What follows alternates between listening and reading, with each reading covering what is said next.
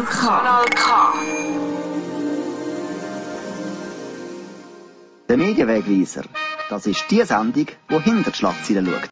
Gut, also, hey, komm, wir, wir, wir, wir lassen es krachen. Wir lassen los. Genau. Genau. Kanal K. Herzlich willkommen, liebe Medienschweiz. Schön sind Sie dabei beim Bestatter Talk hier im Medienwegweiser mit mir, Michael Küng, am Mikrofon Gang wie Gang. Ja, wir reden also über die Schweizer Serie Der Bestatter. Und wir lassen durch den Thomas Lüthi, Film- und Fernsehredakteur bei SRF, gerade selber erklären, was der Bestatter ist. Okay, also wenn es noch wirklich solche sollte geben im Kanton Aargau, in der, deiner Hörerschaft, mache ich das gern. Also der Bestatter, das ist eine Krimiserie, wo sieben Jahre mit schönem Erfolg für SRF 1 gelaufen ist. Ähm, Im Zentrum ist, wie der Titel sagt, ein Bestatter, der Luc Konrad, der von Mike Müller gespielt worden ist.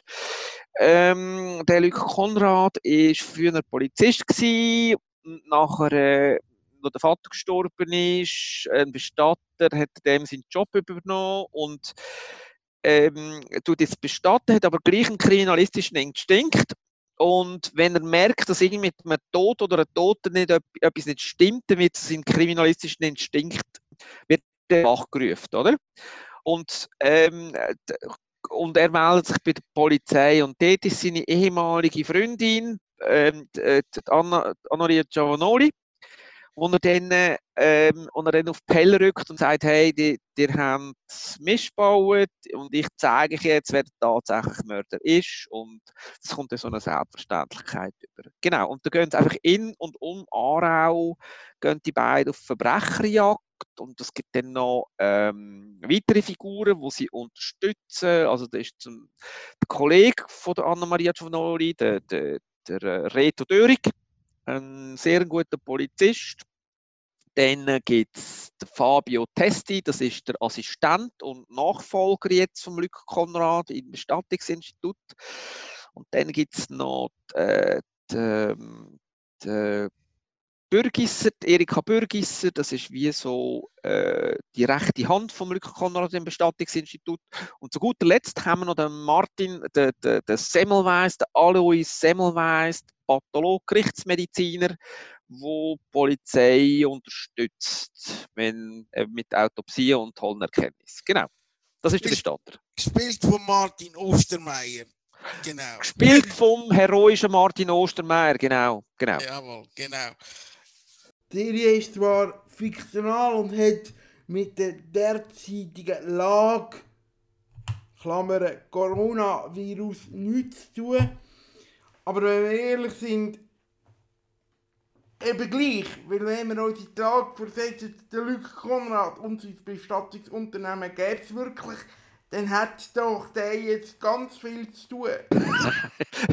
ich weiß es nicht. Ich finde ich, find, ich muss ehrlich gesagt sagen, ich finde es gut, dass es ähm, eine reale Welt, dass es neben der realen Welt eine fiktionale Welt gibt und ein fiktionales Aarau, ein fiktionaler Aargau, ein fiktionales Bestattungsinstitut, wo Corona nicht viel zu suchen hat.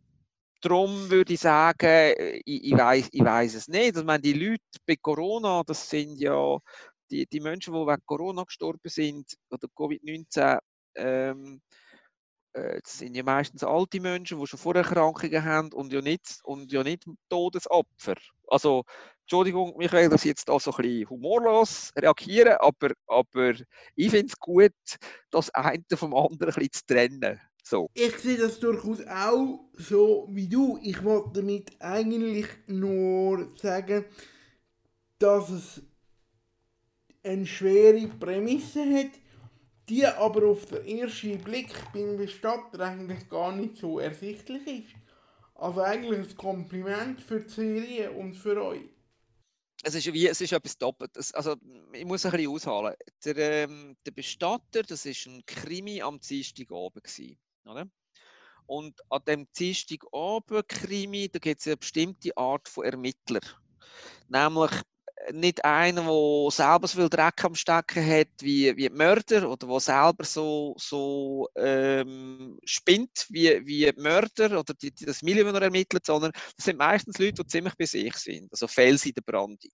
Man wünscht sich, man wünscht sich, wenn einem selber etwas passiert, wenn so etwas passiert wird, von einem, von einem Mordfall betroffen oder jetzt einfach von einem Todesfall, dass so einer wie der Luc Konrad kommt also wo man sich wie aufgehoben fühlt. Und in dem Sinn, ja, könnte sein, dass der Luc Konrad jetzt einer von diesen Bestatter wäre, wo man, wo man sich wünscht. Nochmal, ich habe ich habe jetzt während dieser Arbeit habe ich, habe ich auch den einen oder anderen Bestatter, Bestatterin kennengelernt, ähm, wo ich finde, die machen einen hervorragenden Job. Und, und die Leute, die einen Todesfall zu beklagen haben, sind genauso gut aufgehoben bei ihm, wie wenn sie, wie wenn sie es beim Luc Konrad wären. Serie also mit einem schwierigen, schweren Thema und gleich mit so viel Humor. Wie hat man das hergebracht? Das ist in der Tat, also da, da haben wir am Anfang, wo das, äh, wo das Konzept uns vorgelegt worden ist, haben wir auch ein bisschen Zweifel gehabt, ob das funktioniert, einfach weil das Thema Tod so schwer ist, oder? Tod je nachdem so schwer ist. Obwohl es bei Krimis natürlich immer äh, um Mord und Tod geht, aber eben wenn es bei einem Bestatter spielt, dann ist das wie noch ein, ein, ein zusätzliches Thema. Und ich denke, da, da gibt es wie so zwei Sachen. Das eine ist, ähm, das ist die Idee von meinem früheren Chef, Niklaus Schlienger, wo gesagt hat, äh, für so eine Rolle, er ist ziemlich schnell mit dem Vorschlag, wir brauchen den Mike Müller für das. Also wo ein, da geht es nicht darum, Schmunzelkrimi zu machen, aber wo eine gewisse Leichtigkeit, Leichtigkeit und eine Bodenständigkeit reinbringt. Das ist wie so, ich denke, das, das, ist, äh, das hat ganz viel mit dem zu tun. Das Zweite ist, denke ich, ist äh, Produktionsfirma Snagefilm, wo das Format nicht inhaltlich erfunden hat, aber so wie in der Anmutung erfunden hat. Also, dass das nicht, äh, so wie zum Beispiel bei Wilder, wo sehr, sehr ernst ist, sehr düster, auch so eine Leichtigkeit reinbringt. Also weißt du, das, wo, wo mit den anderen Figuren reinkommt, dass man, dass man trotz der Tragik, und ich denke, wir haben das Detail haben wir wirklich ernst genommen, auch eine Leichtigkeit reinkommt. Ähm, und etwas, wo, wo vielleicht so ein bisschen unterschätzt wird manchmal, also wenn man es mit Wilder vergleichen Wilder wird, im, wird so im Winter getragen oder in den in der Randjahreszeiten. Der Bestatter, der wird immer im Juni, also der, der, das ist der Dreh immer vom Juni und bis Oktober. Also wenn, wenn Sommer ist, wenn, wenn das Leben voll im Saft ist, ähm, äh, wenn, wenn schönes Wetter ist. Und ich denke, das ist auch noch, spielt auch noch eine Rolle. Du hast bei Leute und Blau angefangen, was SRF betrifft. Jetzt schauen wir das mal ein genauer an. Leute und Blau ist abgesetzt worden, nachher der Versuch noch mit Tag und Nacht eine Nachfolgeserie zu etablieren. Aber dann ist die serielle Fiktion bei SRF eine Zeit lang da. Was hast du in dieser Zeit gemacht und wie bist du wieder zurückgekommen zum Bestatter? Also ich habe natürlich auch anders gemacht, außer dem Bestatter. Wir haben, wir haben äh, in der vor, vor der Bestatter gekommen ist, wir haben während Jahren haben wir, haben wir äh, entwickelt. Ich persönlich habe noch einen zweiten Job gehabt beim SRF, also ich habe mich um Theateraufzeichnungen gekümmert. Ich habe von Kinoprojekten betreut und aber immer parallel, das ist ein bisschen auf kleinen Flammen gelaufen, äh, kleinen Flammen gelaufen, äh, das Serien entwickelt. Also wir haben immer gesucht gehabt. Und äh, dass der Bestatter dann gedreht werden, ist, ähm, äh, es gibt wie mehrere Gründe. Äh, es ist Geld da gewesen, noch Führung für einen Pilot zu drehen und wir haben das Projekt gehabt. Und dann hat man ziemlich schnell einen Bestatter aufgeleistet. Und der andere Grund war, äh, wie soll ich sagen, Serie, die Serienlandschaft hat sich ziemlich, ziemlich verändert. Also zwischen, es hat, es hat schon irgendwie bei Tag und Nacht angefangen. Bei Lütti und Plan, da haben wir noch über 30 Folgen pro Jahr gedreht. Bei, bei Tag und Nacht auch haben wir 36 Folgen gedreht. Also der Druck, etwas Erfolgreiches zu machen, ist wie sehr viel höher gewesen. Also das, das hat wie müssen funktionieren und scheitern ist umso schlimmer gewesen dynamics. Und bei Bestatter ist so eine Fernsehlandschaft reingekommen, wo man eben nicht mehr unbedingt einfach 20 Folgen oder mehr gemacht hat, sondern sehr viel weniger. Also hätte man auch können sagen, okay, das hat wie so, hat wie so ein bisschen freier gemacht. Es ist etwas, eben, es ist einfach etwas anderes, ob du 30 Folgen musst machen oder 6. Und du kannst ja sagen, okay, ich will nicht sagen Experiment, äh, der Bestatter war ein Experiment, gewesen, äh, weil es ja ein bewährtes Genre war, aber es ist wie so, hey, es steht ein bisschen weniger auf dem Spiel. Oder? Probieren wir es doch einfach. Und es hat funktioniert. Es hat funktioniert. Ab wann hat man gewusst, dass die definitive Flughöhe erreicht ist und man nicht nur eine Staffel macht, sondern eine zweite, eine dritte, eine vierte? Das ist immer eigentlich erst im Verlauf von der, von der Ausstrahlung ist definitiv ein Go gekommen. Also von, bei jeder Staffel hat man geschaut, okay, äh, funktioniert es, also bleiben die Leute dran oder nicht. Ich würde mal sagen, so ab der zweiten, also ab der dritten Staffel hat uns, also wir haben uns nie einfach darauf verlassen, dass wir eine tolle Quote werden haben, sondern haben immer, das ist nicht das Zittern gewesen, aber einfach immer so ein, ein, gespanntes Warten.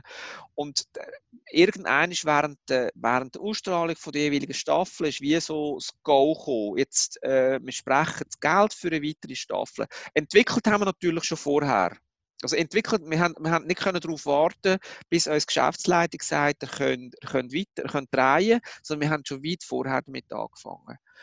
Ähm, und ich würde mal sagen, ab der dritten Staffel ist wie so gewesen, dass sie es gewundert hätte, wenn sie uns plötzlich den Stecker gezogen hätten. Also von einem Moment auf den anderen. Also wir haben ja dort auch ein bisschen, aber in der letzten Staffel haben wir so, wir haben sie irgendwann an einem bestimmten Punkt haben wir es gewusst, das wird die letzte sein. Aber im Vorfeld äh, ist wie so, weil wir gemerkt haben, das kommt an bei den Leuten und es wird auch nicht mehr plötzlich einfach äh, Zuschauerzahlen absädern, haben wir wie so ein bisschen eine innere Gewissheit gehabt, das geht weiter.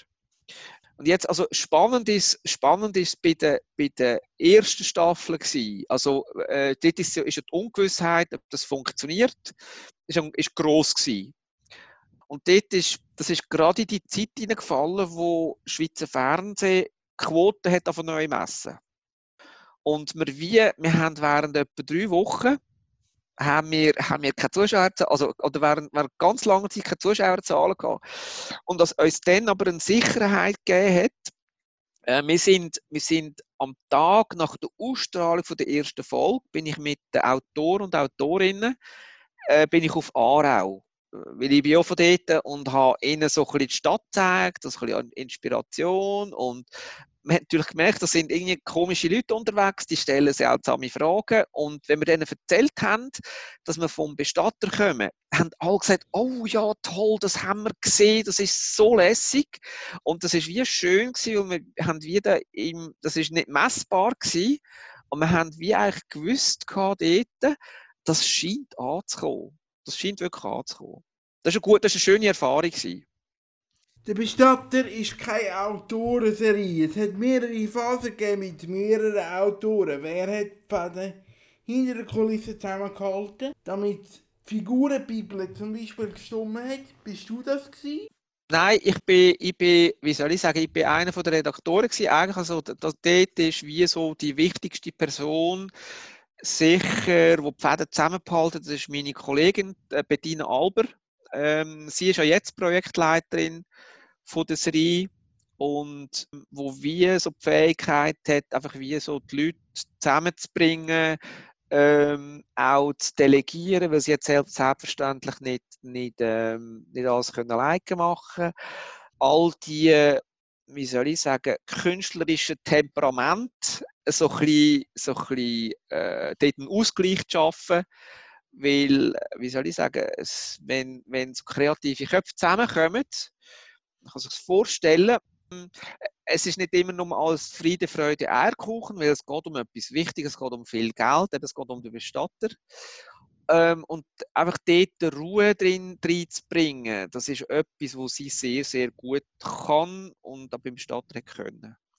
Wie haben Sie mit unvorhergesehenen Sachen gemacht? Ihr habt ganze zweimal zum Beispiel an einem wichtigen Ort für die Serie nicht mehr können drehen Das hat man ja dann wie zweimal müssen in den Serieablauf und in die Handlung integrieren. Hat das manchmal auch genervt?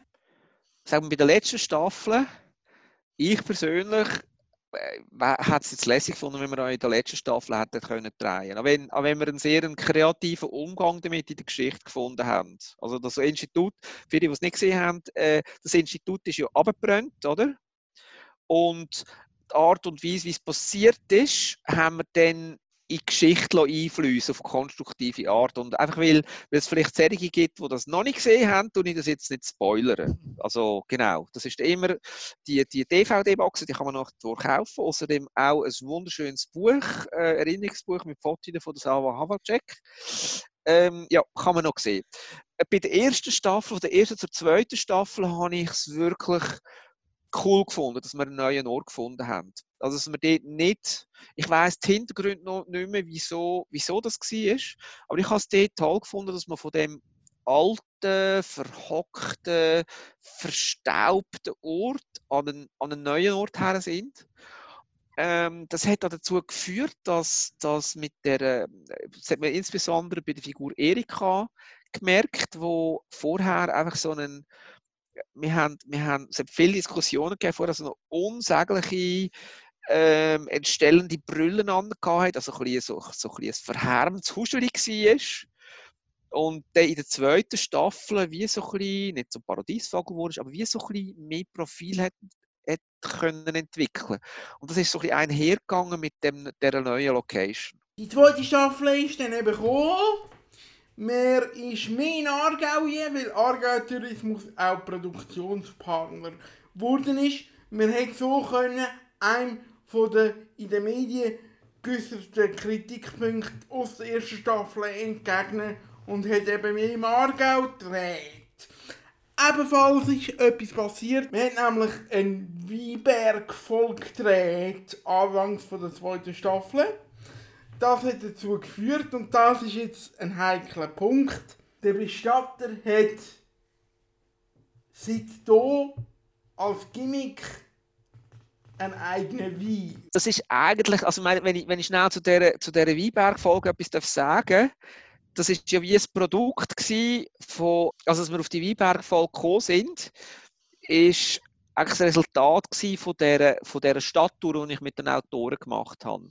Oder? Wir sind dort in, der, Stadt Aarau rumgelaufen und dann hat es äh, in der Nähe von der, von der Alten Post und zwischen Kuck und der Alten Post ist äh, eine Weinhandlung. Und wir sind dann dort rein und haben mit dem Betrieb ein bisschen, ein bisschen und haben dann gefragt, ja, gibt es da in der Nähe einen Weinberg? Und dann haben sie gesagt, ja, gehen zu den Wehrlis. Gehen zu den Wehrlis auf Köttingen. Und dann sind wir dort hergegangen und dann hat es wie so, äh, der, der, der Patron ist weg und dann ihm seine, ihm seine Kinder, also Schwestern und Brüder, wo wo, äh, wo das wie äh, weitergeführt haben, also mit ihrem Vater zusammengeführt. Und die, die Frau Wirli war so ein Krimi-Fan. Und die hat uns sofort etwa, ich weiß nicht, vier oder fünf Todesarten erzählt, wie man könnte in einem Weinberg sterben könnte. Und das ist dann wie so, das ist dann wie nachher, nachher in die Geschichte eingeflossen und es ist auch ähm, die Hauptfigur in dieser Episode sind ein Brüder und eine Schwester gewesen. Also weit weg von diesen selbstbewussten jungen Menschen, die wir dort angetroffen haben, aber es war wie so eine Inspiration. Ähm, und das mit dem Wein. Ähm, wir haben ja, äh, ist ein heikler Punkt, weil wir haben ja äh, für, für wenn jemand mit dem Bestatter Werbung machen dann kostet das etwas, oder?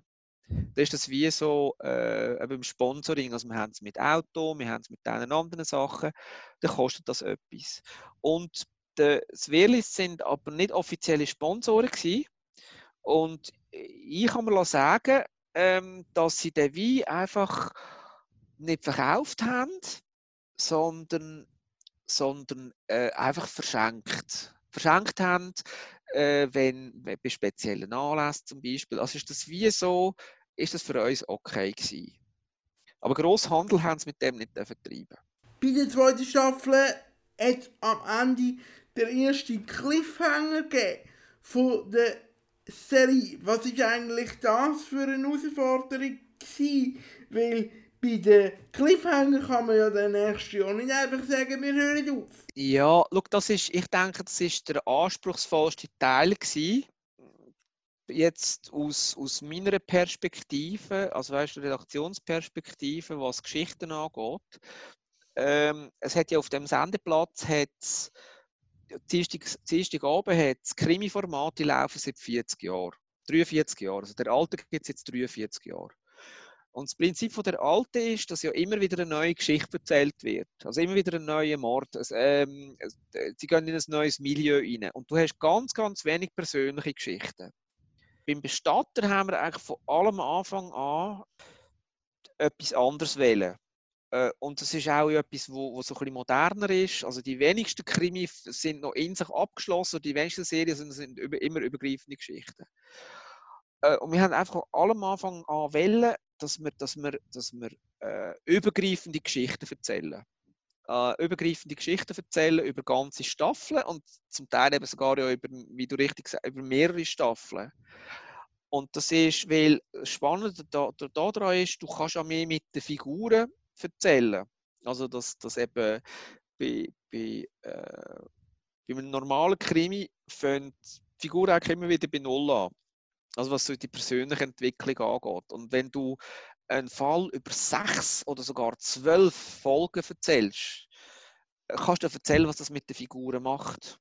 Also, äh, schönes Beispiel ist der Semmelweis, oder? Also ich nehme an, du sprichst die zweite, eins von der zweiten Staffel an, wo der, wo der Semmelweis über den Haufen, Haufen äh, über den Haufen geschossen wird. Meinst du die? Zum Beispiel, ja. Und dann kannst du erzählen, dass einfach, wenn, wenn dir so etwas passiert als Figur, dass du nicht einfach aufstehst, äh, aufstehst dich abputzt und weitermachst wie vorher, sondern dass es etwas mit dir macht als Mensch, oder?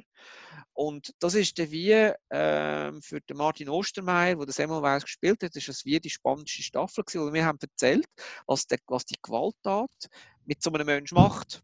Und das hätte eigentlich so die ganze sechste Staffel sehr, sehr psychologisch und sehr, sehr nah bei den Figuren hat das prägt, oder? Und klar hat man natürlich, klar hat man natürlich können erzählen, dass er immer schön abschließend wieder von neu anfangen, aber wir wollen ja bei, bei Cliffhanger ist ja das Ziel, dass die Leute weiter schauen. Ähm, ja, aber das ist wie eigentlich, der Cliffhanger ist eigentlich wie ein Symptom von, von einer bestimmten Art zu erzählen, nämlich, dass du Geschichten nicht abschließt, sondern weiterträgst. Und das ist eben das Tolle an einer Serie. Wie ist Staffel 4 entstanden? Auch die sehr markante Staffel, wo man eben das Umfeld von Anna-Maria lernt kennen.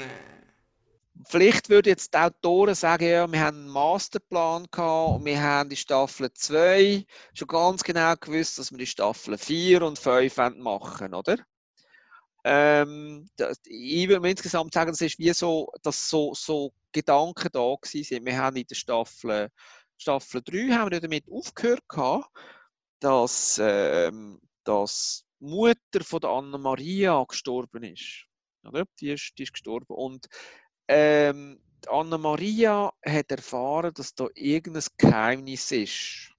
Irgendein Geheimnis ist in ihrem Heimatdorf und ist dann dort hergegangen und ist dann wie von der Bildfläche verschwunden. Und dann hat man wie, ist wie so die Staffel 3, ist der Ausgangspunkt für die Staffel 4. Äh, also hat es wie, wie so eine innere, innere Logik gehabt, dass man das macht. Genau. Darum das Dorf. Darum das Dorf. Und plus, das ist auch eine grosse Herausforderung, wenn du eine übergreifende Geschichte erzählst. Also wenn, sagen wir es so, wenn du, wenn du abgeschlossene Geschichte erzählst, dann hast du wie so Möglichkeiten sind endlos. Also du, du, kannst in das Milieu gehen, du kannst in das Milieu gehen, du kannst vielleicht wieder mal Figuren wieder auftreten, aber du bist wie sehr viel freier und wenn du ähm, so staffelübergreifende oder mehrere staffelübergreifende Sachen, du musst du wieder, immer wieder etwas Neues, Großes, Neues erzählen. Das ist bist Staffel für Staffel eigentlich so die grösste Herausforderung gewesen. Ähm, bei der Staffel 1 ist es ja darum gegangen, dass äh, dass dem seine persönliche Geschichte erzählt wird, wieso er zum Bestatten worden ist.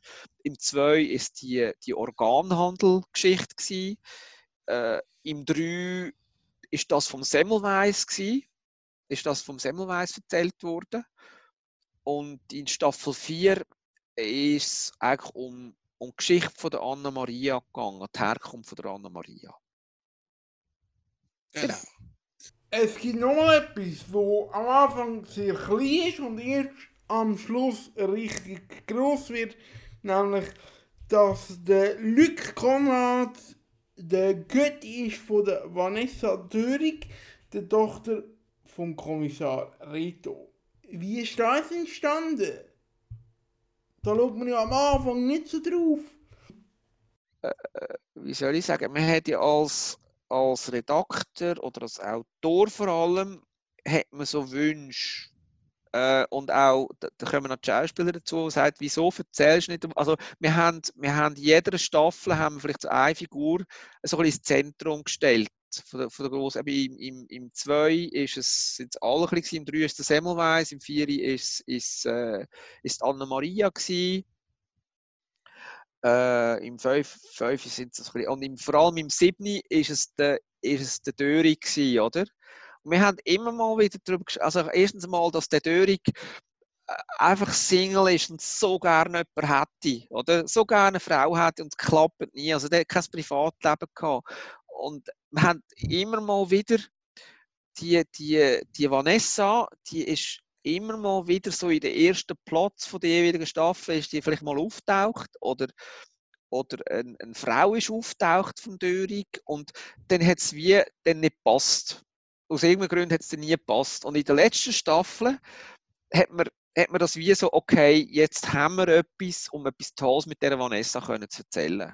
Also dort ist es ja wieder darum gegangen, ähm, ich spoilere das jetzt auch nicht, äh, ich spoilere das jetzt auch nicht, ähm, den Dörig in eine ganz verzwickte Situation zu bringen. Als Polizist und auch als Vater. Ähm, und natürlich immer eben bei so einer, bei so einer äh, übergreifenden Geschichte, wo, wo die Hauptfigur eine größere Rolle spielt, geht es häufig darum, die in Schwierigkeiten zu bringen. Wo du dir als Zuschauer fragst, oh, wie kommen die da je wieder raus? Oder? Und sie kommen dann wieder raus. Und die Art, wie sie es machen, ist dann immer für den Zuschauer äh, Grund, die, die Figur lässig zu finden. Also darum das mit der Vanessa. Das ist ein grosser Bogen. Ja. Von dem Weinberg-Beispiel hat man sich inspirieren lassen. Sonstige Inspirationen vom Publikum entgegenzunehmen, das ist eher schwierig. Weil das Team rund um die Serie schon weiter ist in der Figuren und in der Storyentwicklung, oder? Ähm, das ist, das ist, also das haben wir, das haben wir immer mal wieder, dass, ähm, dass die Leute kommen und sagen, wieso machen wir nicht mal eine Episode äh, in XY? XY, also irgendwie dort oder dort, das ist doch noch schön. Und das ist wie, ähm, wir denken ein bisschen anders. Also wir brauchen immer, also die, die Location ist selten zuerst, sondern wir haben wie so, äh, vielleicht kommt es manchmal so ein bisschen gleichzeitig. Also beim Weinberg ist es definitiv da so gewesen, du bist einfach dort hergegangen und dann hat es dich inspiriert, oder? Und es könnte natürlich schon sein, wenn wir den Ball aufgenommen hätten von den Zuschauern und dort hergegangen wären, dass einem das wie etwas gegeben hat. Nur es ist eigentlich meistens so, wir haben, das, wir haben eine Geschichte und suchen dann eine Location dazu, oder? Ähm, wo ich, also, was natürlich, was natürlich, und Zuschauermails, ich denke, was, was wir hatten, wo, wo, wo dann weitergegangen ist, ist, ist ein Bunker. Also ist, ist jemand, der einen Bunker hat und dort wie, hey, ich habe den und den könnte man brauchen. Und dort ist, glaube dort ist etwas daraus geworden. Ich bin aber nicht ganz sicher, ob das so gelaufen ist. Was aber, ähm, wo Locations natürlich eine Rolle spielen, äh, in der Inspiration von der Geschichte. Wir sind im Aargau, oder? Und da gibt es wie so markante, markante Örter. Also es gibt Kloster Killemuri, es gibt Linde von Lind, ähm, es gibt das Aargauer Kunsthaus, oder? Äh, wo, äh, und Pferderennbahn zum Beispiel wo man, wie, wo man sich dann vielleicht wie überlegt, oh, jetzt haben wir noch das, wir sind noch nie auf der Pferderennbahn gewesen. Wäre das nicht einmal etwas? Oder wir haben, es gibt den FC Aarau, ähm, wo, wo, wo sehr, für, für, mindestens für Leute in meinem Alter, sehr, sehr emotional besetzt ist. Ähm, und da sucht man halt immer, bis, bis man eine Geschichte hat, die passt. Ihr hört den Medienwegweiser wie versprochen, bei der Sendung KW Kontakt, zu dem der etwas später genau, natürlich aus dem Homeoffice. Ohne Musik damals, weil unser Gespräch mit dem Film- und Fernseh-Fiction-Redakteur Thomas Lüthi so interessant ist, dass es uns eine ganze Stunde füllt. Ich hoffe, unsere musikaffinen Hörer können uns das verzeihen. Der Medienwegweiser aus dem Homeoffice. Kanal K. Wenn ihr gleich ab und zu mal Musik hört, dann liegt das an unserem Musikcomputer, der noch nicht ganz auf Homeoffice eingestellt ist. Wenn er die reine und hoffentlich ideal produzierte Ausgabe von Medienwegweiser hören, dann verweise ich euch auf kanalk.ch oder zum Beispiel auf Soundcloud. Dort sind wir auch drauf, wenn alles klappt. Jetzt zurück zum Thomas Lüthi. Er ist mir via Internetleitung zugeschaltet aus dem Homeoffice. Thomas Lüthi, gibt es für dich fette Ideen wo man hat können weiterverfolgen, wo schade sind, dass es nicht in die Sendung Bestatter, in die Serie Bestatter geschafft haben? Das wüsste, ich, das wüsste ich jetzt nicht mehr. Also es ist, ich denke jetzt von mir aus gesehen eigentlich nicht, weil es gibt ja Gründe, wieso man, die, wieso man das verwirft, oder? Es gibt ja Gründe, wieso man das verwirft. Äh, ganz viel von diesen Fäden, ich mag mich nur an einen Giftmord erinnern, in einer Staffel, wo, dann, wo der in veränderter Form in einer anderen Folge auftaucht ist. Also ich denke, wenn, wenn etwas wirklich gut ist, dann findet es seinen Weg äh, anders in eine Folge rein. Vielleicht nicht, mehr, nicht genau so, wie man es ursprünglich mal gedacht hat, aber, ähm, aber anders. Ähm, um diese Frage definitiv können zu beantworten, müssen wir mal die Autoren fragen. Aber die würden vielleicht etwas Ähnliches antworten wie ich. Genau. Ja, die Autoren fragen, es hat ja doch ab und zu mal einen Wechsel gegeben in der Autorenschaft. Wir haben es vorher angetönt. Ist das eigentlich schwierig gewesen? Nein, nein, easy peasy. Nächste Frage. Nein, äh, das ist... Ähm, das ist etwas sehr Anspruchsvolles gewesen. Das ist etwas sehr Anspruchsvolles gewesen, die Autorenarbeit zu organisieren und jedes Jahr eigentlich mit ähm, sehr viel Effort verbunden also und, und auch so ein bisschen, ein bisschen Reibungsverlust. Das hat ein bisschen damit zu tun, mit der besonderen Situation, die wir, wo wir beim SRF haben.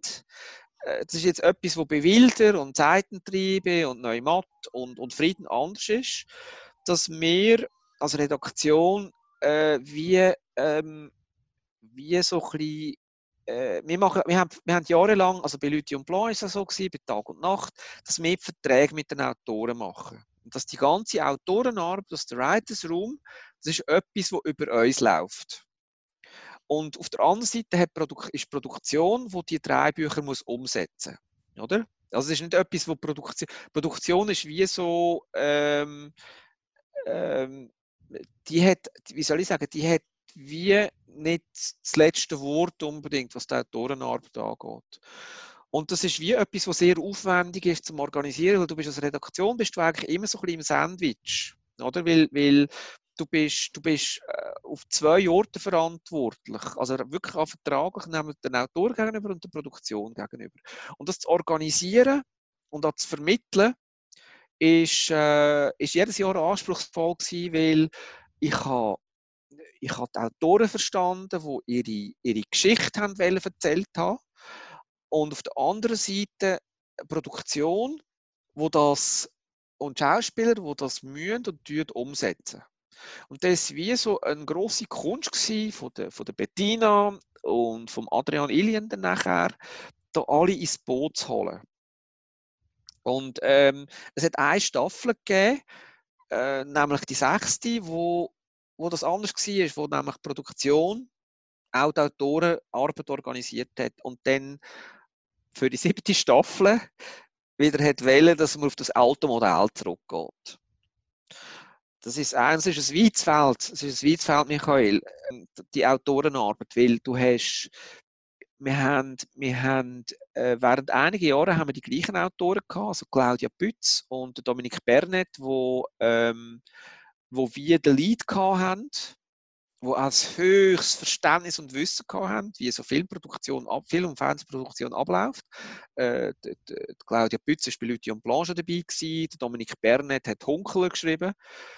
Und ich würde mal sagen, dass, dass während dieser Zeit die Autorenarbeit so in der sichersten, in der sichersten ähm, Bahnen gelaufen ist. Und die haben auch immer, ähm, das war auch unser Wunsch, gewesen, junge Autoren nachgezogen wo, ähm, wo vielleicht dann eine Episode geschrieben haben. Und dann äh, nach der fünften Staffel haben sich, haben sich Claudia und Dominik entschieden, wir wollen es nicht mehr weitermachen, weil es, es ist wirklich sehr, es ist sehr anstrengend, das zu machen. Und dann bis 6 und 7 ist dann, ist dann anders gelaufen hat es ein Learnings jetzt für die laufenden Projekte? Ein bisschen hat es ja schon angetönt. Ich denke, es ist, also was man gelernt, was, was sich bewahrheitet hat, was, wovon wir profitiert haben, ist eben so das Einrichten von dem Writers Room. Und das ist nicht nur äh, ein physischer Ort, also wo Autoren reinsitzen und zusammen Geschichten entwickeln, sondern auch eine Forst, also wie auch so eine, so eine Philosophie. Ähm, Serien machen äh, ist ein Gemeinschaftswerk. Oder? Also es ist nie, es hat zwar wohl einen, einen, einen Chefautor oder eine Chefautorin, aber es ist nie ein Mannöckel oder ein Mannöckelin, wo das, wo das, wo das managt, sondern es ist etwas Gemeinsames. Ähm, so Learnings äh, ist, sind zum Beispiel auch, dass man versucht, äh, Regie so früh wie möglich einzubinden. Äh, nämlich die müssen das Ganze umsetzen, oder? Und es ist wichtig, dass man die beteiligt. Ähm, was sich verändert hat, ist sowieso, dass äh, mehr, dass, dass die ganze Verantwortung, die Endverantwortung ist jetzt bei der Produktionsfirma. Also die ist auch, die tut auch mit Autoren, ähm, die hat Autoren an sich gebunden. Also wir stehen in regelmäßigem Austausch mit ihnen, aber das ist wie so der, der, ähm, der Verant Verantwortung liegt nicht mehr an zwei Orten, sondern an einem Ort, nämlich bei der Produktionsfirma. Das hat aber auch damit zu tun, ähm, beim Bestatter haben wir noch jahrelang einfach eine Serie gemacht ähm, pro Jahr. Und dort ist wie so das leicht komplexere oder, oder die, das leicht anstrengendere Schaffen ist, ist möglich gewesen. Und jetzt machen wir aber ähm, äh, jedes, jedes Jahr noch eine Serie dazu fast. Also ich glaube, das Endziel ist etwa so fünf Serien gleichzeitig zu haben. Und da kannst du gar nicht mehr so arbeiten, wie wir im Bestatter geschafft haben. Das wäre viel zu viel Arbeit. Es gibt mehrere Serien von SRF geplant und in Entwicklung. Darum traue ich mir die Frage jetzt gleich zu stellen. Und zwar, dass es eine Pause gibt wegen der Pandemie, die Frage müssen wir gar nicht stellen, das ist wie klar. Aber sind denn jetzt auch Projekte wirtschaftlich in Gefahr? Nein, nicht, nicht wirtschaftlich. Nicht wirtschaftlich. Es hat mehr damit zu tun, also wir, wir werden diesen Sommer werden wir eine, eine, eine Serie drehen, die im Bauernmilieu spielt. Oder? Und ähm, wir müssen uns wie überlegen, ob sich die Geschichten so wie wir, also wir müssen wie warten, bis wir die Geschichten so können umsetzen wie wir sie wollen umsetzen Also nämlich, dass Menschen näher sind, dass, äh, dass es zum Beispiel Liebesszenen gibt, dass es kann Schlägereien geben ich, ich, ich Schlägerei hat es, glaube ich, jetzt nicht in dieser puren Serie drin. Ähm, dass wir das so können umsetzen wie, wie man es kann umsetzen und eben nicht, die Darsteller können nicht mit Mundschutz rumlaufen oder, oder auf Physical Distancing machen, sondern die müssen in den Austausch können gehen. Das ist aber nicht nur eine Herausforderung, die wir haben bei, bei der Serie, sondern auch, die an Kinoprojekte haben. Also, äh, ich betreue ja noch Kinoprojekte. Äh, es gibt jetzt eins, die, die schwarze Spinne, wo, ähm, wo im, jetzt im Moment ist geplant, im Juli anfangen zu drüllen. Und die können wir im Moment nicht wirklich vorbereiten, weil sie nicht wissen, ähm, ja, sind denn Grenzen wieder offen nach Ungarn. Sie wollen drehen, zum Teil, oder? Ähm, sie stehen vor der Herausforderung, dass die Studios, die sie gebucht haben, äh, weil sie, weil sie Verspätung haben, ähm, dass es Überschneidungen gibt mit anderen Produktionen, die dort rein wollen. Das sind Sachen. Aber es hat nichts zu tun mit, mit, ähm, mit Wirtschaftlichkeit, weil wir sind da wirklich, das ist auch, auch äh, wie soll ich sagen, äh, ich persönlich fühle mich jetzt im Moment als SRF angestellt oder SRG angestellt sehr, sehr privilegiert, ähm, weil ich muss keine Angst haben, also vor der Hand auf jeden Fall, meinen Job zu verlieren, oder? Ähm, weil das durch Gebühren, weil, weil wir finanziell auf sicheren Boden stehen. Die Produktionen sind im Moment nicht gefördert. Es ist einfach äh, der große Challenge ist, ob wir sie können dann drehen, wenn wir sie wollen drehen. Ähm, das ist übrigens auch bei Wilder so. Wilder soll jetzt nächsten, nächsten Januar ist geplant, äh, das wieder auszustrahlen. Also jetzt im Moment. Oder? Und wir müssen den Dreh unterbrechen wegen Corona. Ähm, und das braucht ja Postproduktion, also der, Schnitt nachher und, und Vertonung. Das braucht ja fast so viel Zeit oder fast noch mehr Zeit als die Dreiarbeit selber. Also wir rechtzeitig fertig werden. Das ist im Moment wirklich, ähm, das ist offen und da sind auch meine Kollegen und Kolleginnen, ähm, die sind zwar im Homeoffice, aber die arbeiten mehr denn je, weil, weil die müssen laufend, die müssen laufend, wie soll ich sagen, oder sehr flexibel sein, weil es kann ständig wieder etwas ändern. Ja, und jetzt haben wir die Pandemie und was macht denn das jetzt genau mit der Fiktion? Über nächste oder übernächste Woche wird ein Kurzfilm gedreht, wo, äh, wo ich betreuen darf. Der heißt 19 nach Covid-19. Das ist ein, äh, das ist ein das ist ein Film, der in dieser Zeit spielt. Oder? Das ist ein Film, wo, wo einfach es geht darum, dass zwei Groß, Groß, Großvater und Großmutter, die ihrem Enkel gratulieren zum Geburtstag, in so ein 19-stöckiges Hochhaus gehen und der Bub macht ihnen nicht auf, oder? Aus, weiß eben nicht wieso. Und ähm, sie probieren dann, gehen dann raus und schreien das Hochhaus auf. Und ähm, der zeigt sich dann irgendeinisch und das ist aber eine schöne emotionale Geschichte. Das ist jetzt etwas, wo in dieser Zeit spielt, oder? In dieser speziellen Zeit. Und ich, ich, ich, ich weiß es nicht, ich hoffe nicht. Ich hoffe, dass es ein Einzelstück wird bleiben. Weißt du, dass wir, dass wir vielleicht in einem Jahr, wenn es den Impfstoff gibt, ähm, daran zurückdenken, wie, es das, wie das war und dann aber äh, wieder zurückgehen, zurückgegangen sind in die Zeit, wo, wo man einander kann umarmen zum Begrüßen, wo man äh, 20 oder 30.000 Leute an einem Fußballmatch hocken. Ähm, und das wie so eine ein, ein Zwischenepisode war, das Corona, aber wir wissen es einfach, wir wissen es einfach nicht. Wir wissen es einfach nicht. Also die filmische Auseinandersetzung, die hat bereits schon angefangen. Und wenn wir ehrlich sind, dann ist es genau das, was wir ja schon kennt haben. Aus der Fiktion, wo jetzt traurige Realität wird.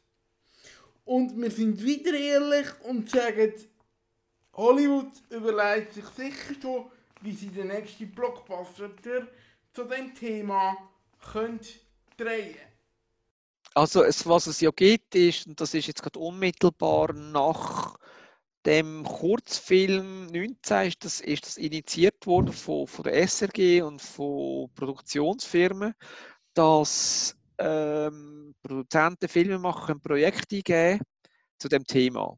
Oder? Es ist ein bisschen nach dem 9. und das ist auch etwas, was wir auf den Sender werden bringen. Das sind also 5 Minuten Filme. Sind 5 Minuten Filme, wo, ähm, wo, wo wir werden auch ausstrahlen. Ähm, und eben zu den Corona, äh, also wie das, wie das zum Filmstoff wird, jetzt, das, ich kann es vielleicht an dem Beispiel bringen, wo, wo wir bei 19 werden haben. Das ist ein, das ist ein zeitloses Thema, um das es geht. Jetzt in dem, in dem 19 einfach um Einsamkeit. Also, dass, dass einfach alte Leute haben Angst, jetzt in dieser Zeit vergessen zu werden, oder? Und das ist, äh, das ist jetzt eine extreme Zeit. Das ist jetzt eine extreme Zeit und Klar wird es wahrscheinlich auch Wellen geben von Filmen, wo das eine grosse Rolle spielt. Ähm, und ähm, die werden je nachdem Bestand haben, wie sie es schaffen, etwas Universales reinzubringen. Weißt du, was ich meine? Also es ist, äh, auch, wenn, auch wenn so die äußeren Umstände so ungewöhnlich sind. Also weißt, man muss daheim bleiben und man muss, man muss Masken tragen, man darf einander nicht zu nahe kommen. Ich, ich, kann mich nicht erinnern, dass es jemals so etwas gegeben hätte. Äh, weißt du, was ich meine? So, ja, genau. Zurück zum Bestatter. Der Bestatter, der international ein Erfolg geworden ist, das hat man am Anfang nicht so geahnt und gewusst, als ich mit dem Markus Fischer, einem Produzent, im Rahmen von der ersten Staffel geredet habe, hat er allenfalls von Österreich geredet, aber äh, die Sendung hat ja jetzt doch größere Beachtung gefunden als erwartet. Wo liegt das Geheimnis? Ähm, es gibt, ich denke, es gibt verschiedene Gründe. Also eine ist, äh, also weißt, wir, wir lieben die Serie, oder? Wir haben sie sehr gern. Also ich bin, bin ja sehr stolz darauf, dass ich können mit, mit, äh, mitschaffen und ähm, international weiß ich jetzt nicht, wie gut das sie ist, oder? Ähm, es gibt einfach so etwas, äh, äh, ein Phänomen. Also ich meine, ich könnte das überall stolz zeigen. Schau, das haben wir gemacht. Da bin ich stolz drauf. Ähm, es ist einfach so, äh, dass, dass der Markus dort gut also dass es gut war, dass der, er bescheiden war, weil es ist erst mal darum gegangen, dass das lokal funktioniert, oder? Und das ist wie so eine, so eine Weisheit, ein Truism bei, bei Fernsehen und also Serienproduktion. Wenn du willst, dass es international funktioniert, muss es dir lokal funktionieren. Und das ist, das ist ja gewesen, oder? Das ist ja gewesen, das ist ja der Fall gewesen. Wir haben etwas gehabt, wo eine starke lokale Identität hat, also mit dem Aargau und dem sehr schweizerischen, äh, dem mittelländischen. Und das sind wie die besten Voraussetzungen dafür, dass es auch im, äh, im Ausland Anklang findet. Oder? Das ist mal ein Punkt. Der zweite Punkt ist, dass äh, mit, mit dem Aufkommen von diesen Streaming-Plattformen, also Netflix und Sky, dass die suchen einfach Content. Also weißt, die, die suchen, die suchen, äh, die suchen Serien, die sie können zeigen können. Und dann sind sie auf den Bestatter gekommen. Und das Dritte, und das ist vielleicht fast das Wichtigste, dass die, wie soll ich sagen, im Unterschied zu, wo Lithium Blanc fertig war und Tag und Nacht fertig war, hat man mit einem Bestatter ein Fundament können schaffen, wo, wo man können darauf aufbauen konnte. Also was Autoren angeht, was äh, Produktionsstandards angeht, aber auch was, was, was Standing angeht von Serien im Haus. Also wir, wir finden jetzt, äh, wie soll ich sagen, all unsere Kollegen, die müssen, die müssen sparen rundum. Und ähm, Fiktion, äh, auch wir müssen auf den Tatort verzichten, also jetzt für, fürs, fürs äh, nächste Jahr, aber wir können ausbauen. Also weil, weil wir äh, Serie als etwas sehr Wichtiges anschauen für einen, für einen, ähm, für einen Betrieb, also für, für, für einen Sender. Äh, und das hat der Bestatter ermöglicht. Also wir haben dort aufbauen Und es ist auch, das stelle ich auch fest, dass ich bin für, für internationale Co-Produktionen zuständig, dass es jedes Jahr ein bisschen leichter wird, ähm, ausländische Ausländer zu interessieren für Serienschaffen in der Schweiz. Also wir haben dort immer noch, wir sind hinken dort immer noch Belgien und Dänemark hinten nachher, aber wir sind am Aufholen. Und das hat der Bestatter möglich gemacht. Ja, die Serie ist also zum Erfolg geworden, schlechthin. Das, obwohl es mit ein bisschen Gegenwind angefangen hat, oder? Nur vier Folgen. Quotenmässig, ausgeht ist. Dann nachher verschiedene Teams, die eben Drehbuchentwicklung übernommen haben. Und trotzdem hat man es geschafft, das irgendwie kongruent durchzuziehen. Also muss die Frage am Ende dieser Sendung und auch am Ende der Serie doch sein, nicht, was haben wir schlecht gemacht, sondern was haben wir gut gemacht. Das ist weit, das ist weites Feld. Also ich denke, weißt du, was ich beschrieben habe ähm, und, und wie soll ich sagen, gut schweizerisch oder gut menschlich, auch das beleuchten, was schwierig, schwierig ist, würde sagen, anspruchsvoll. Ich, ich habe das Gefühl, so Sachen sind, weißt du, dass es Friktionen gibt in, in kreativen Prozessen, das ist fast nicht zu umgehen. Oder? Das ist wie es sind leidenschaftliche Menschen involviert, wo verschiedene Ideen rum ist und man hat es dann geschafft, das unter einen Hut zu bringen. Für mich ist es, für mich ist es sehr eine glückliche Erfahrung gewesen, also äh, der Bestatter, weil ähm, vielleicht das Schönste ist, ist weil es weil so etwas eingelöst hat, wo, wo vielleicht bei Serien im Moment so ein bisschen vergessen geht, nämlich ähm, immer das Neue und Aufregende. Also weißt, das ist wie so, man redet von, äh, bei Serien geht es immer ums Neue und äh, jetzt gibt es diese Serie und diese Serie und das Serie hat da ganz viel mit Gewonnen zu tun. Also weißt, dass man, dass man wie ähm, dass man wie Figuren gerne bekommt und sich freut auf die.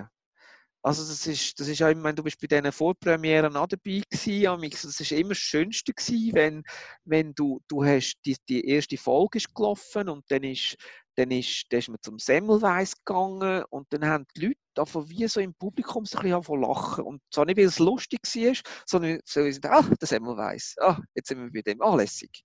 Und das ist, wenn, wenn es etwas gibt, wo ich, wo ich aus aus der Serie mitnehmen, aus, aus dem Bestatter mitnehmen, ist das.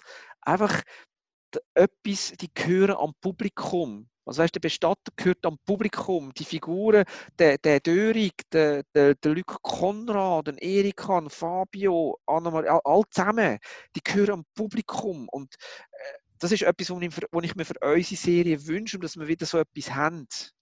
Es muss nicht ein Krimi sein, es kann irgendetwas sein. Einfach Figuren, die man gerne bekommt. Figuren, die man gerne bekommt, ja, vielleicht haben wir ja die jetzt gleich bald wieder auf den Frequenzen von SRF. Schnell zur Erklärung, was wir so gehört haben. Bilder haben wir gehört, die haben momentan Pause. Dann haben wir Frieden gehört. Frieden ist eine abgedrehte Serie. Dort geht allerdings um den Zweiten Weltkrieg. Es dass die zum aktuellen Zeitpunkt eben nicht ausgestrahlt wird. Ich denke, es passt im Moment nicht gerade in die Zeit Yeah. Dann haben wir noch zwei, drei andere Serien gehört, unter anderem die Bauernhof-Serie. Das könnte so ein kleiner Primär sein, wo nur die gehört haben, die gut angelassen haben. Von denen habe ich jetzt persönlich noch nichts gelesen, aber wir sind gespannt, was da auf uns zukommt. Eventuell halt erst dann im nächsten Jahr, je nach Entwicklung von der Pandemie. So, das ist der Medienwegweiser und jetzt dürfen wir es ja sagen, dieser Monat war es ein bisschen eine Kunst, dass wir überhaupt einen Gesprächspartner einen bekommen haben. Danke ähm, Thomas Lüthi, dass er sich so spontan und von daheim aus meine Fragen gestellt haben oder hat, auch wenn sie sich nicht nur auf den Bestatter bezogen haben, sondern im Verlauf von der Sendung dann doch ein bisschen weitergegangen sind. Danke Thomas für das. Den Medienwegweiser gibt es im nächsten Monat wieder. Ob noch einer aus dem Homeoffice oder schon wieder aus der wilden Welt draussen, das weiß ich noch nicht. So, und jetzt gibt es noch ein bisschen Musik und danach habe ich für euch noch eine Überraschung parat hinter der Musik. podcast only So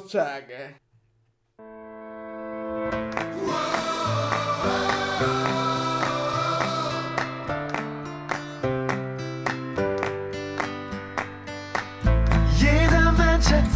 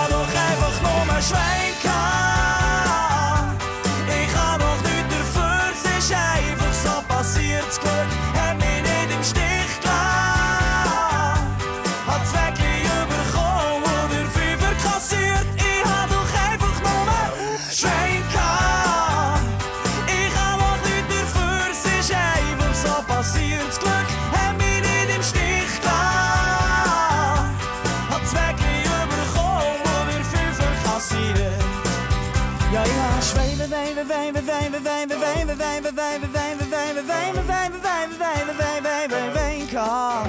Hey haas, wijven, wijven, wijven, wijven, wijven, wijven, wijven, wijven, wijven, wijven, wijven, wijven, wijven, wijven, wijven, wijven,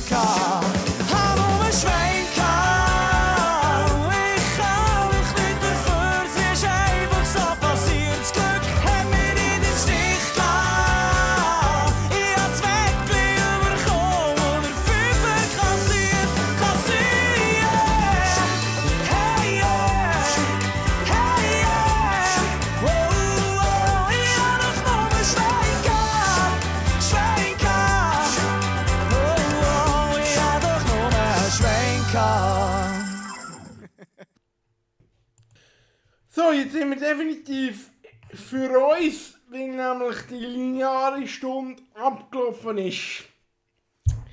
Ja, Schwein gehabt, das habe ich auch. Ich lebe nämlich das, was ich immer schon gesagt habe als Kind. Ja, und theoretisch mache ich auch nur das, was alle immer gesagt haben. Ich lebe nämlich meine Ressourcen aus. So.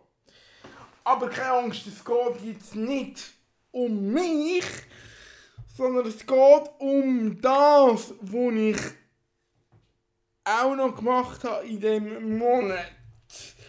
Kleine Rückblende. Letzten Medienwegweiser ist es um Stadtverhaus Lenzburg gegangen.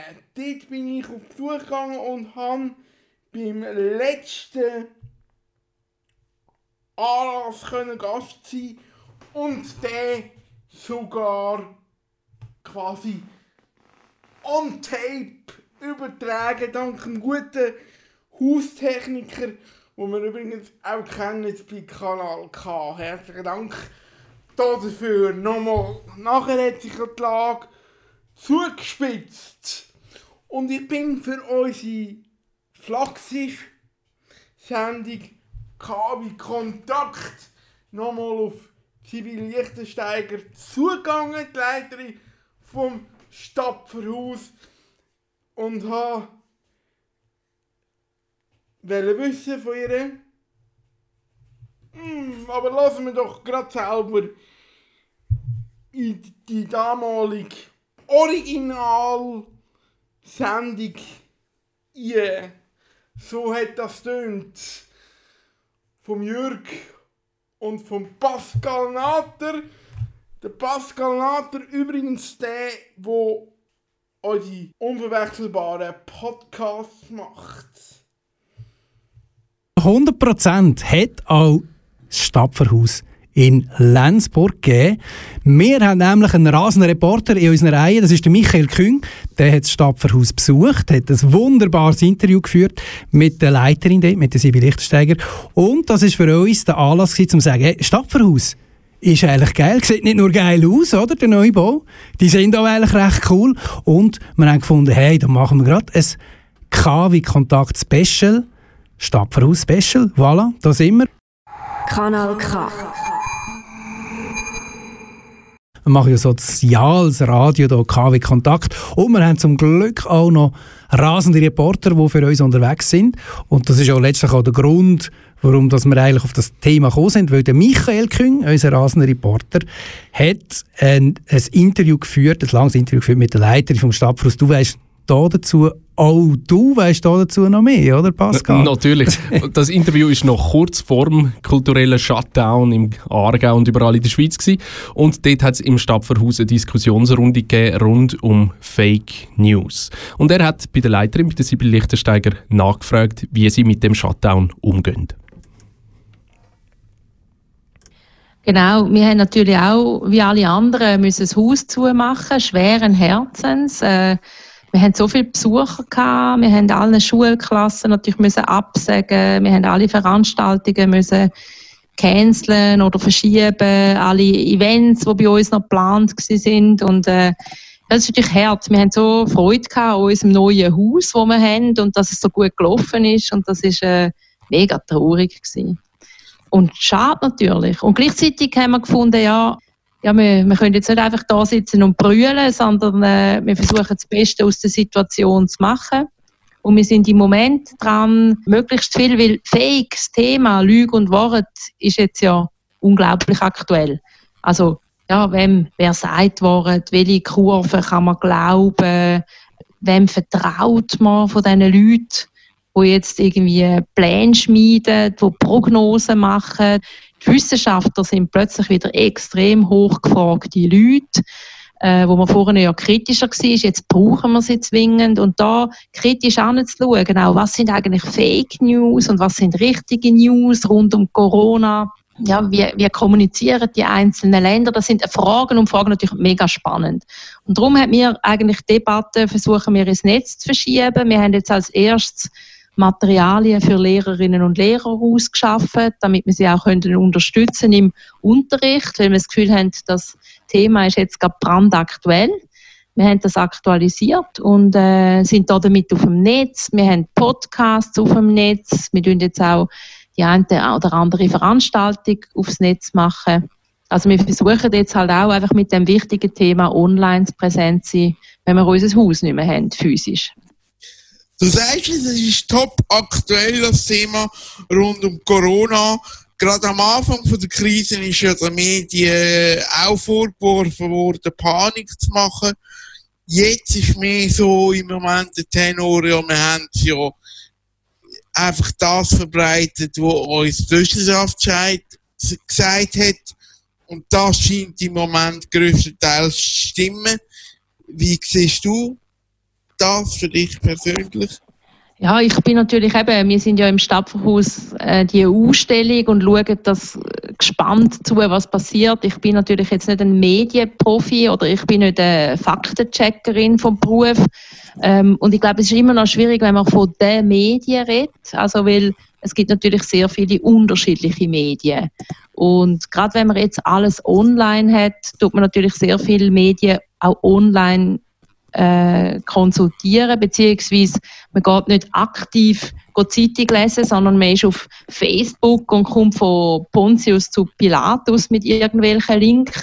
Und ich glaube, da ist es natürlich besonders wichtig, dass man schaut, okay, wer hat das geschrieben, warum hat er das geschrieben, wer zahlt das Medium, äh, ist das, wie offiziell ist das, von wo haben die ihre Informationen. Also mich denke schon, dass da die Herausforderung jetzt wie fast noch größer geworden ist. Und ja, gleichzeitig auch, dass man wahnsinnig oft online ist und dann manchmal dunkt es mich auch, muss man sich wie fast selber ein bisschen schützen. Natürlich hat es im Moment überall auf der Welt Bad News.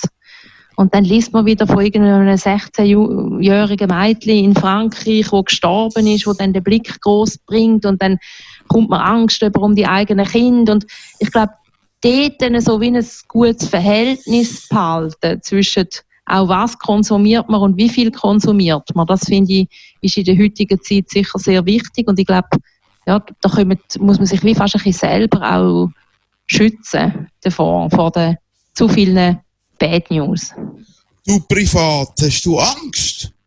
um dich oder um dein Umfeld? Oder? Nein, eigentlich eben, ich, ich gehöre noch nicht ganz zu gehöre natürlich noch nicht zu der Risikogruppe. Ähm, die Kinder, wo man immer mega Angst drum hat, denen scheint es eben größtenteils oder allergrößtenteils wirklich nichts zu machen. Gleichzeitig habe ich natürlich auch Eltern oder ich habe im Umfeld Leute, die zu der Risikogruppe gehören und ich, ich sehe schaue so auf die Spitäler und sehe im Ausland, was für ein Drama sich dort abspielt. Natürlich auch vor allem auch für die Leute, die dort arbeiten und die, die im Spital landen, unter den Bedingungen, wo wir uns so wirklich nicht, nicht gewöhnt sind und wo sicher schwierige ethische Fragen dann auch auf das Personal zukommt und auch aufs Umfeld, wenn man sich nicht mehr verabschieden von seinen Liebsten, wenn man äh, nicht weiß, ob sie gut betreut sind, wenn man nicht weiß, ob sie überhaupt ein Spitalbett sind. Also das sind sicher Zustände, wo ich sehr froh bin, dass sie in der Schweiz noch nicht so sind und wo ich natürlich auch sehr hoffe, dass unser Gesundheitswesen die mag ähm, bewältigen und ich darum jetzt auch nicht leichtsinnig äh, vorausrennen und Hände schütteln, sondern mich schon recht an die, so gut wie möglich an alle Regeln halten. Ich wollte dann wissen, was das für die Ausstellung bedeutet. Absagen oder nochmal verlängern? Äh, ja, die Ausstellung ist so gut gelaufen, gerade auch jetzt in dieser Zeitung, wir haben kurz bevor wir sie zugemacht haben, sind wir ja noch optimistisch gewesen, dass es, wenn wir alle Regeln einhalten, dass wir dann offen behalten Und dann haben wir die Ausstellung selber angepasst. Also wir haben bei diesen Lügen, in unserer Ausstellung kann man ja in dem Amt für die ganze Woche kann man Lügen bewerten.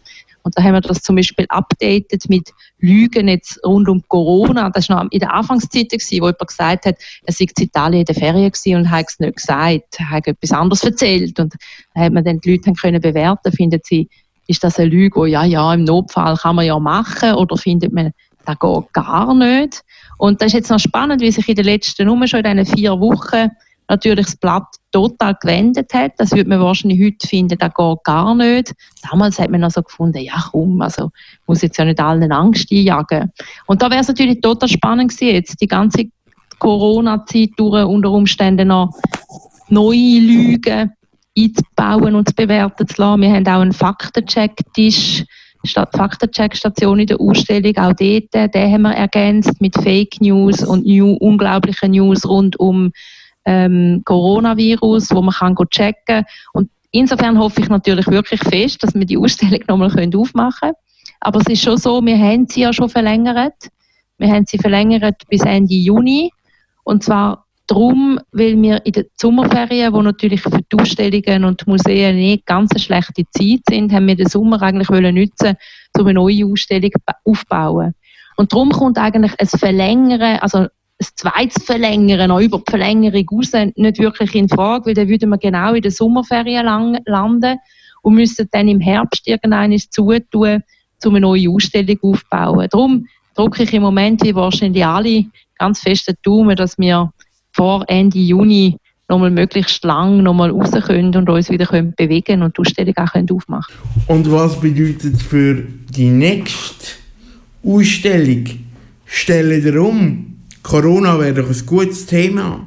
Ja, es ist noch spannend, aber es ist auch immer, wenn man so, also wir sind ja immer vom Stab aus, wir versuchen sehr aktuell zu sein und gleichzeitig glaube ich, ähm, ein Thema, das so aufgespült ist, jetzt wie Corona, ist natürlich schwierig, wenn man es dann nachher, äh, unsere Ausstellungen laufen ja dann ein Jahr, im besten Fall eineinhalb Jahre.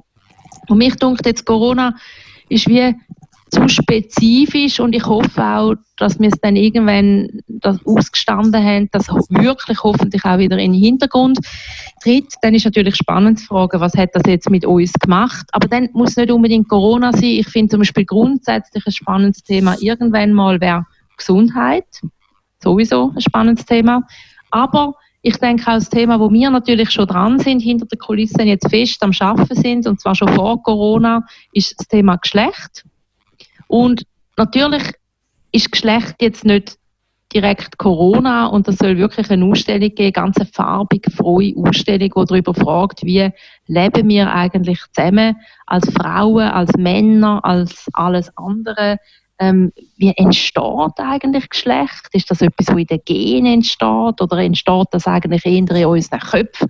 Und wir haben eigentlich sehr Lust, das äh, eine Ausstellung zu machen, wo jetzt ja unabhängig von Corona wichtige Fragen stellt. Das ist ja dann nächstes Jahr ist 50 Jahre Frauenstimmrecht. Ähm, das ist auch wichtig. Und wir möchten darum dort nicht jetzt auch wieder die Aktualität Frauenstimmrecht so ganz fest in den Vordergrund stellen, sondern wirklich wie grundsätzliche Fragen. Und bei dem grundsätzlichen Nachfragen, wie leben wir als Frauen und Männer zusammen, ist die Corona-Zeit jetzt natürlich schon noch eine speziell spannende. Ähm, es sind im Moment viele Frauen an der Front, im Gesundheitswesen, in den, in den Supermärkten, äh, in der Pflege, in der Spitex, alle die, die man braucht. Und die, die entscheiden, sind aber nach wie vor Männer. Ähm, gleichzeitig hat es viele Männer, die jetzt im Homeoffice sind. Ihre Kinder sind die am Spielen. Wie läuft das dort? Verändert das Beziehungen? Was machen die? Wer hat Homeoffice? Wer schaut das Kind? Also ich glaube, es ist im Moment auch eine spannende Zeit äh, im Hinblick auf das Thema Geschlecht. Und die werden wir sicher nicht ganz ausblenden, was jetzt da auch ähm, was jetzt da passiert, mit offenen Augen anzuschauen. Super, dann drücken wir euch den Daumen für die Ausstellung, die jetzt im Moment läuft, für eure Internetaktivitäten während der Pandemie und auch für die neue Ausstellung. Ich denke, Kanal K kommt dann sicher wieder schauen. He? Da freuen wir uns. Ich freue mich auch, wenn ich dir dann Tank geben kann, wenn du kommst. Danke vielmals. Danke. Merci fürs Interview. Danke Bitte, vielmals. Macht's gut, alle. Ciao. Danke, ciao. Kanal K. Richtig gutes Radio. Das war Sibyl Lichtensteiger vom Stadtverhaus im Gespräch mit dem Michael Küng. Er hat das Gespräch aus dem Homeoffice realisiert und macht das am besten wie er. Bleibt die Der Medienwegweiser, seine monatliche Sendung, wird er auch von Heime zu unserem Programm beisteuern. Ihr könnt die nächste Sendung wieder hören am 26. April. Und wenn ihr das hier an dieser Stelle äh, gelost habt, dann habt ihr ja das auch schon erledigt, das mit dieser Sendung. Übrigens geht es, glaube ich, auch mit K wie Kontakt noch ein Zeitchen weiter. Die Radiofahrt, die gefällt uns. Klager für Radio, das gibt's während der Pandemiezeit. Immer ab dem 5 ihr könnt euch etwas wünschen. Oder einfach anrufen und mit den Moderatoren schnurren, reden und talken. Genau. Und vielleicht bin ich ja dort auch nochmal mit einem Beitrag zu hören.